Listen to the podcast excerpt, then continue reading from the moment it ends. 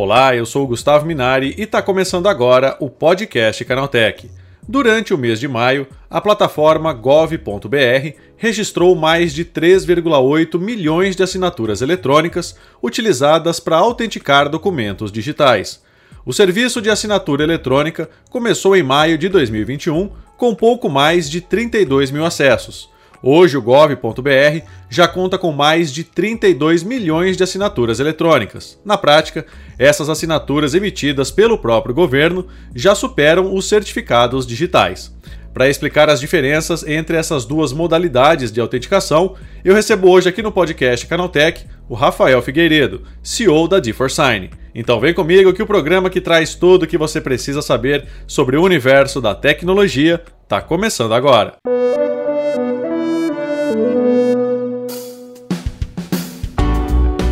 Olá, seja bem-vindo e bem-vindo ao podcast Canaltech, o programa que atualiza você sobre tudo o que está rolando no incrível mundo da tecnologia. Não se esqueça de seguir a gente no seu aplicativo preferido para receber sempre os episódios novos em primeiríssima mão. E é claro, aproveita para deixar uma avaliação para a gente por lá. Diz aí o que você está achando do podcast Canaltech. Combinado? Então vamos ao tema de hoje.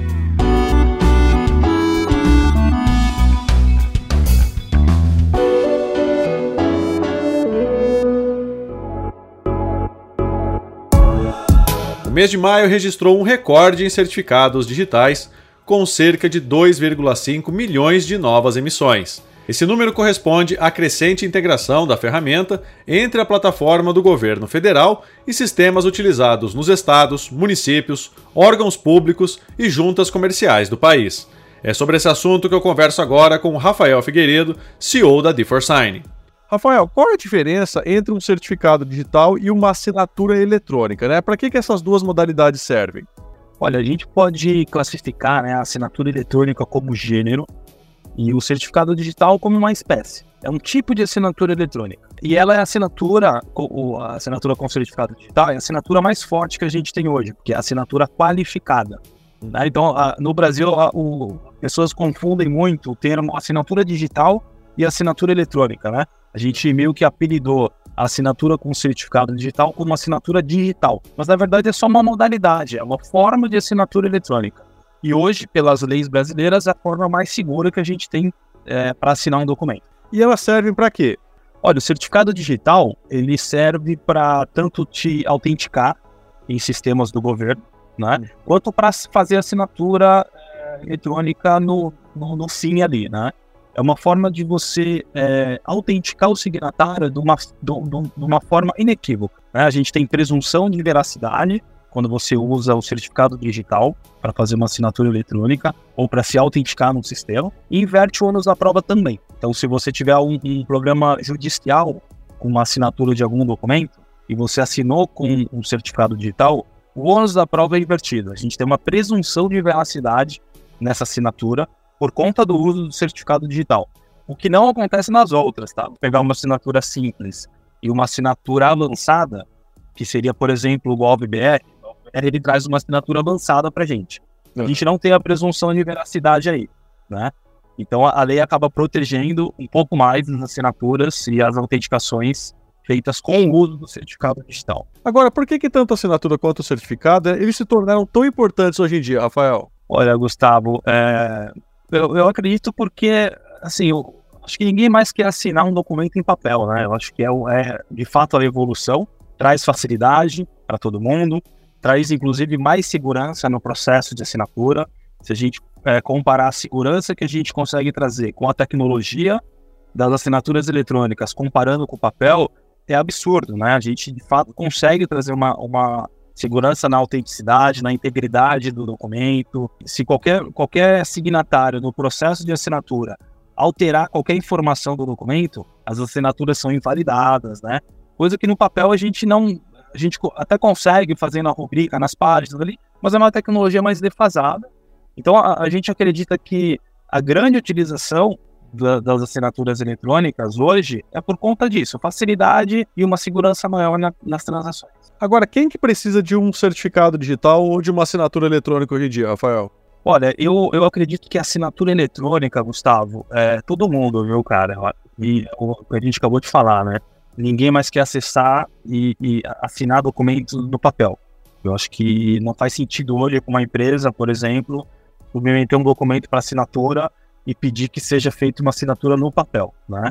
Então, é, eu acho que qualquer empresa hoje deveria adotar, de fato, uma assinatura eletrônica. Porém, usar o certificado digital, eu acho que são é, é, os documentos que você. Primeiro, os documentos que a lei determina, porque a gente tem alguns, que a lei exige que seja com certificado digital, né, uma assinatura qualificada, é, ou um documento que uma empresa queira colocar uma máxima força jurídica ali no processo, na assinatura. E aí eu acho que fica a critério de cada, de cada negócio, né, de cada empresa, de, de cada pessoa. Se você quer ter o máximo de segurança jurídica, exija um certificado digital do signatário. A consequência disso é uma maior burocracia. Isso é inevitável. Você vai deixar o processo um pouco mais burocrático. Se você entende que não precisa ter o máximo de força jurídica, uma assinatura avançada já, na nossa visão, já é o suficiente. Né? Com as plataformas aí de assinatura que a gente tem no mercado, com o próprio portal do GovBR. Então, é, eu acho que vai do negócio e do objetivo final aí do, do signatário. Agora, como é que está a adesão a esse sistema, Rafael? Com relação a estados, a empresas, o pessoal já aderiu, ainda precisa melhorar muito, como é que está isso? Olha, a gente percebe aqui, Gustavo, uma adesão grande né, em sistemas de assinatura eletrônica. Como eu comentei, não faz sentido hoje você submeter um documento para assinar via papel. É algo que no mundo de hoje, pós-pandemia, inclusive, não faz sentido nenhum. Você perde até um pouco de competitividade com o seu concorrente. Né? Então a gente vê uma adesão muito grande, é, usando a nossa experiência aqui com a Forsign, né?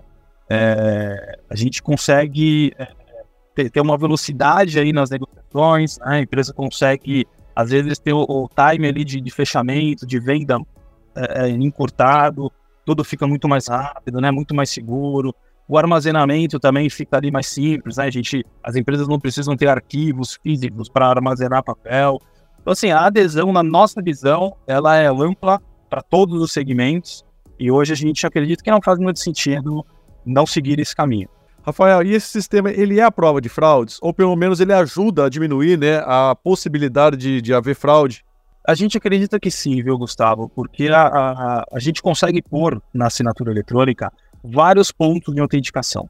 Uhum. Então, além do, do, dos básicos, né, que a gente coloca ali uma rubrica, que o, o seria assinatura na tela, a gente captura a maioria dos, dos sistemas tá, de assinatura eletrônica, captura o IP, geolocalização, e a gente tem os pontos de autenticação mais avançados. Seria uma selfie, seria um Pix, seria uma video selfie, né, uma live. Então você precisa fazer alguns movimentos ali na câmera para mostrar que de fato você está vivo ali, né?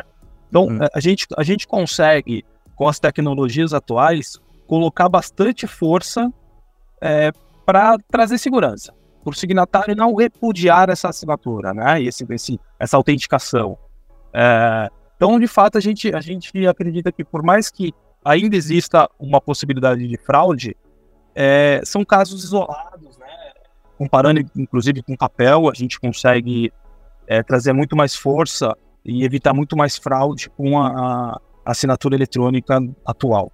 Agora, Rafael, uma dúvida que muita gente tem é sobre o processo para você adquirir um certificado digital, né?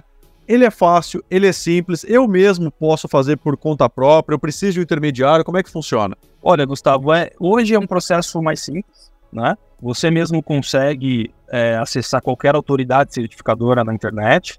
A gente tem algumas homologadas pelo IT, né, pelo ICP Brasil. Você faz ali uma compra online mesmo, você paga o valor, aí, aí depende do tipo de certificado que você quer. Você pode con contratar um certificado em nuvem hoje, o A1 que você instala no seu computador, o A3 que seria um tokenzinho USB que você espeta na sua máquina, existem alguns, né? É, você compra online, faz um onboard ali com a autoridade certificadora, ou seja, você precisa agendar um, um, um, um meet ali com eles, né? Você precisa mostrar seu rosto, mostrar documento, tem uma parte ali um pouquinho é, burocrática, né? Fechando essa parte de entrevista que você faz com a autoridade certificadora, é emitido o seu certificado digital. E aí você, você pode usar ele nos diversos sistemas, é, para assinar documento, para se autenticar na Receita Federal, enfim, você pode usar para o objetivo aí, fim seu do, da aquisição. Agora, é caro para ter esse certificado hoje em dia ou não, Rafael? Olha, é, já melhorou bastante, viu, Gustavo? Se a gente olha assim para o passado, talvez antes da pandemia, né? Custava aí uns 150 reais, aproximado da média, né? Existem várias autoridades certificadoras, cada uma com a sua política de preço, mas na média uns 150 reais para três anos de certificado. Aí no pós-pandemia, a gente já viu um boom dos certificados em nuvem. Então é, é a modalidade de certificado hoje mais procurada, mais comercializada, que é um pouco mais barato, né? Você consegue aí pagar talvez uns 80 reais para cinco anos de certificado. Então você paga um pouco menos e aumenta o tempo de uso. Então é mais ou menos essa faixa de preço aí que a gente vê no mercado. Tá, esse foi o Rafael Figueiredo falando sobre a importância do certificado digital e das assinaturas eletrônicas. Agora se liga no que rolou de mais importante nesse universo da tecnologia no quadro Aconteceu também.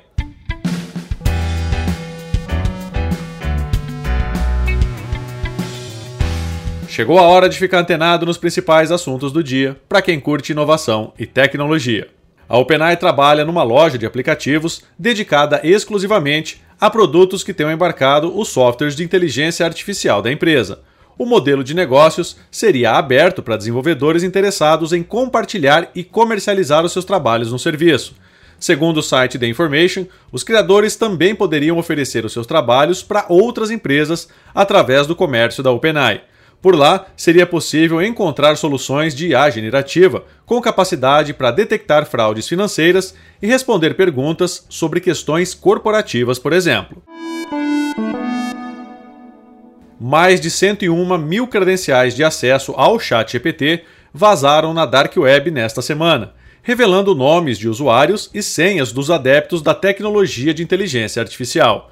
O Brasil é o terceiro país mais atingido pelo comprometimento oriundo principalmente de vírus que roubam dados diretamente dos dispositivos dos utilizadores.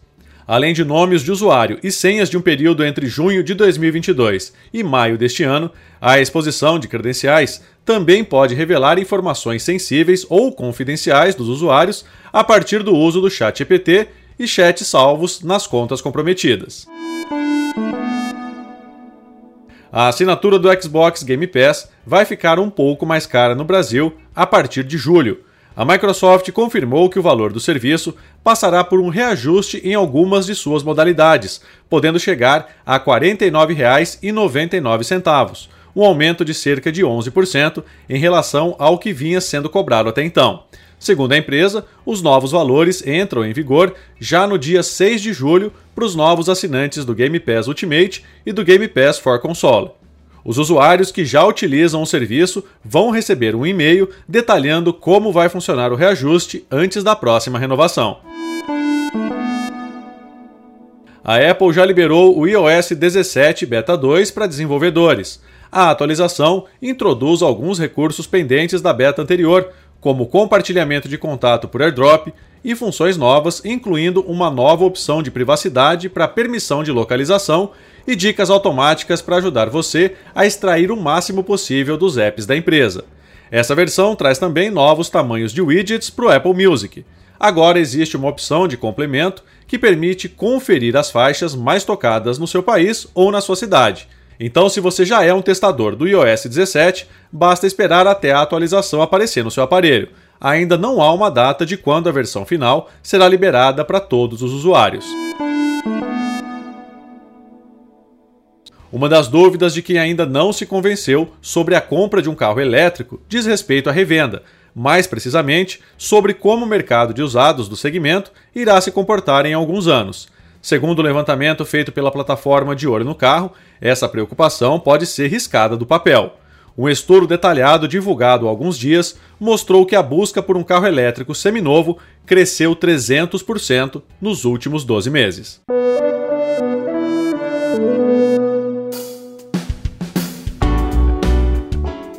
Tá aí, com essas notícias, o nosso podcast Canaltech de hoje vai chegando ao fim. Lembre-se de seguir a gente e deixar uma avaliação no seu aplicativo de podcast preferido. É sempre bom lembrar que os dias de publicação do programa são de terça a sábado, com o um episódio novo às 7 da manhã, para acompanhar o seu café. Lembrando que aos domingos tem também o Vale Play, o podcast de entretenimento do Canaltech. Esse episódio foi roteirizado e apresentado por mim, Gustavo Minari, e a edição foi do Samuel Oliveira. O programa também contou com reportagens de Fabrício Calisto, Felipe Demartini, Durval Ramos, Igor Almenara e Paula Amaral. A revisão de áudio é da dupla Gabriel Rime e Samuel Oliveira, com trilha sonora de Guilherme Zomer. E a capa desse programa foi feita pelo Eric Teixeira. Agora nosso podcast vai ficando por aqui. A gente volta amanhã com mais notícias do universo da tecnologia para você começar bem o seu dia. Até lá, tchau, tchau.